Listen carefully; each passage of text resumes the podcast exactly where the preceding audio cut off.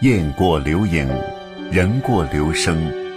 人的一生有很多种选择，每一条路都有属于自己的精彩。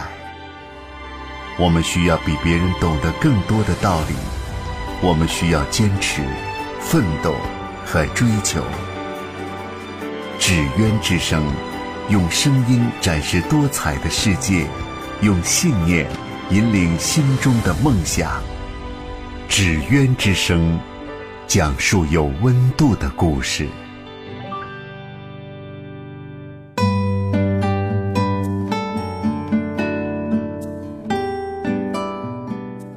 纸鸢之声，说出你的青春态度。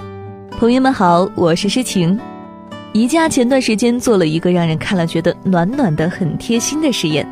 这个事情呢是发生在阿联酋一家，他们在自己店里啊挑了两株长得差不多的盆栽，套上透明罩子，放在学校里，每天给他们施一样的肥，浇一样的水，连晒太阳也是同进同出，俨然是一对双胞胎。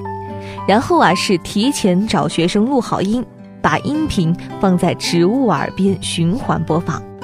左边这棵树听到的全是数落，右边这棵树听到的全是赞美。就这样持续进行了三十天，最后的实验结果可以说是在意料之外，又在情理之中。左边那株被 diss 了三十天的植物，活生生被骂得枯萎了；而右边那株每天被夸奖的，则长得好好的。足以可见语言的威力有多恐怖。甚至孩子们都悟出了一个道理，他们说。如果植物都能被影响的话，那人肯定也会。事实上呢，这就是宜家为了呼吁大家反对霸凌而做出的实验。就像我们古董局中局的主人公许愿，他为了心中的正义，自愿走进一场比赛，要为爷爷许一成洗脱汉奸的罪名，而且是在这场比赛里啊大放光彩。那么结果到底会如何呢？让我们走进今天的古董局中局第三集。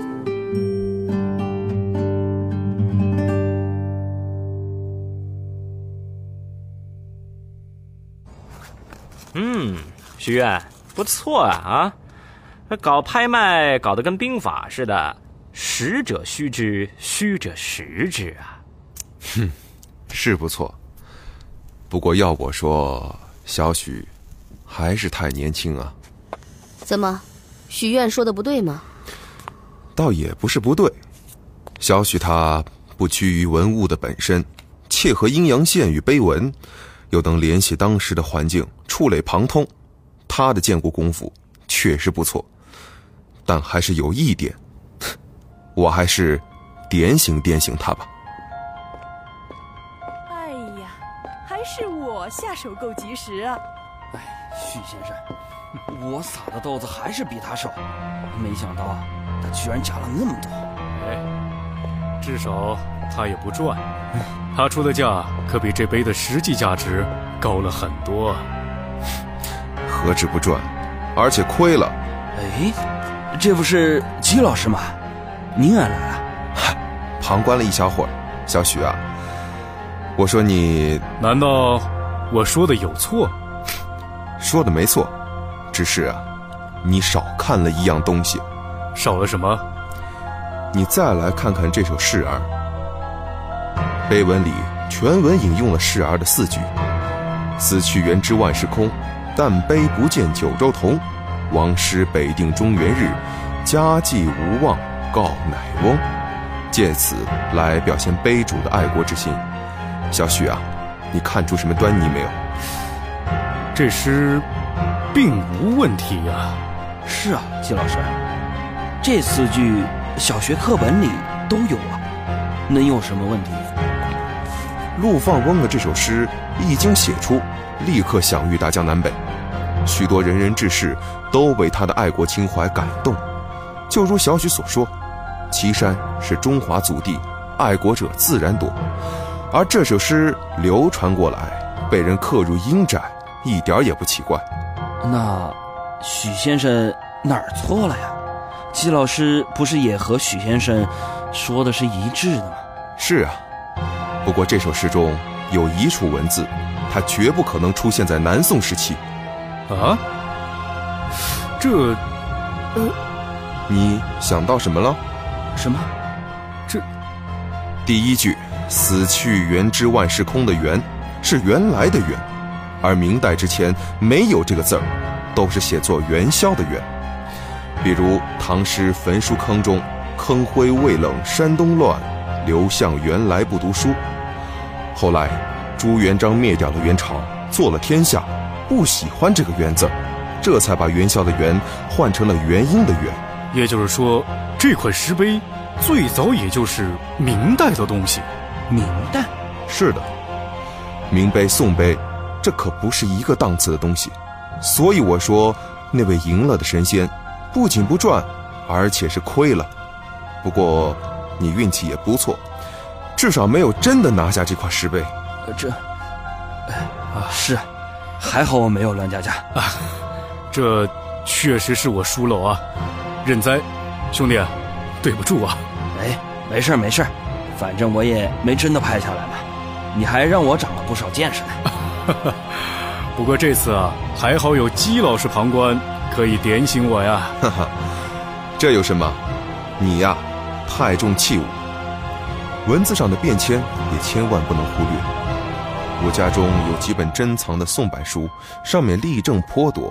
你若想看，我可以借给你。呃，真的？嘿，那自然是再好不过。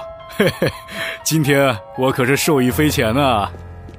要不然，要不然，你去哪儿？嗯，怎么回事？我去看看。要不然，要不然，你开门呢！混蛋！怎么了？我，对不起。要不然，趁着姬先生和我的注意力都在你这边，他把，他把苏鼎禄拿走了。啊？要不然怎么会这样？可能是玄子。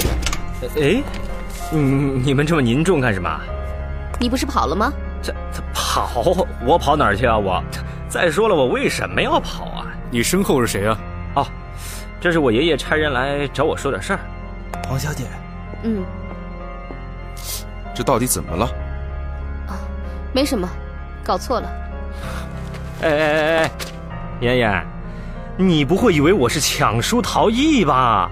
哼，嗯。哎，你就不会委婉一点吗？啊，你这样毫不掩饰的怀疑我，哎，我可是会伤心的哟。好了好了，误会一场，是嫣嫣啊太紧张了吧？还好，正常猜测而已。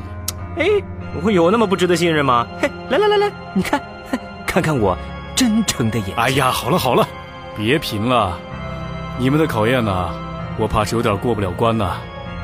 你的剑骨功力还是可以过关的。只是文字这种积累的知识需要补充。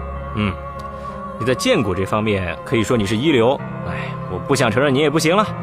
呃，那些需要累积的知识呢，只是软件这个可以弥补。今天要是没有你在前边的表现，可能我们对你的能力可真要打个问号啊。小许还是有点本事的。谢谢谢谢各位啊。以后查案好好合作吧。嗯。多多关照，多多关照。放心，那是当然的。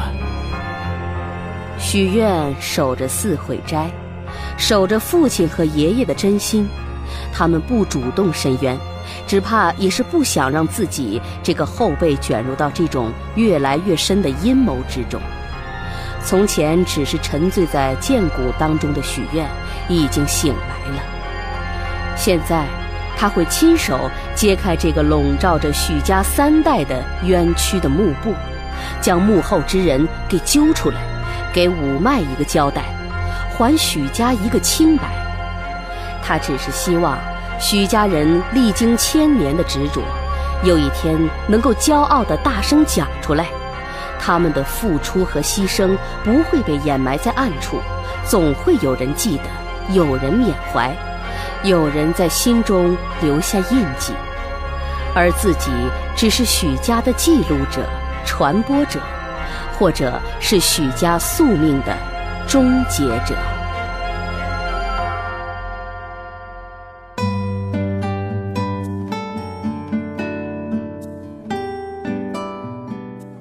合作是所有生命的头等大事。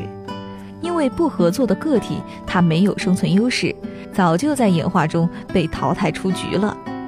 那么，让我们从一个简单的问题开始：人什么时候应该合作？什么时候又应该为自己着想呢？对于上述问题，每个人都会有自己的直觉。有的人会说：“嗯，要分具体情况而定。”但是你想一想，我们在追求认知升级的目的，就是要战胜自己的直觉，超越这些所谓的具体情况，找到那些可放之四海的极致原则。前几天在一个公众号上看到这样一段话。我们在合作中一定要根据对方的行为做出必要的反应，请注意，不是去试图预测对方，而是基于对方的反应做出反应。我们知道，一个总是背叛的人是不会有人和他合作的。但是在这个研究之中啊，人们也发现，一个永远合作的人也不会有人和他合作，因为人们发现背叛你是没有风险的，当然就会选择去欺负你。于是呢，你很快就会在进化中失败，这就是烂好人困境。就像今天广播剧《古董局中局》里的主人公许愿，他适当的展示了自己的荐股能力，在季老师指出问题的时候呢，也基于对方的反应做出了相应的反应，赢得了好感，最终为自己、为许家争取来了平反当年佛头案的机会。就像在广播剧里最后说的。付出不会总在暗处，总有人记得，总有人缅怀。纸鸢之声说出你的青春态度。本节目是由广播节目制作中心制作，我是诗晴，我们明天见。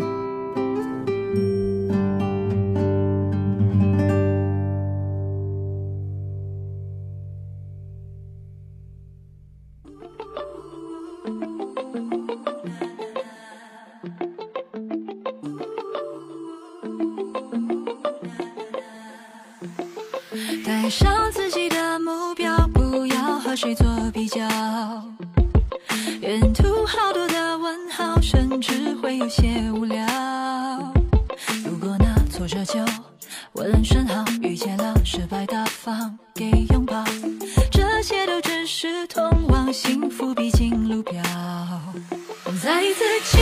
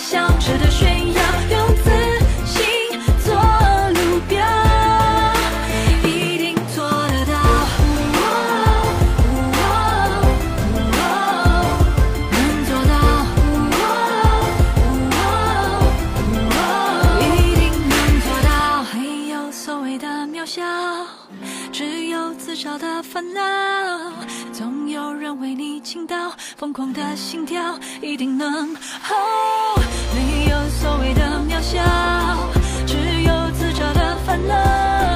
总有人为你倾倒，疯狂的心跳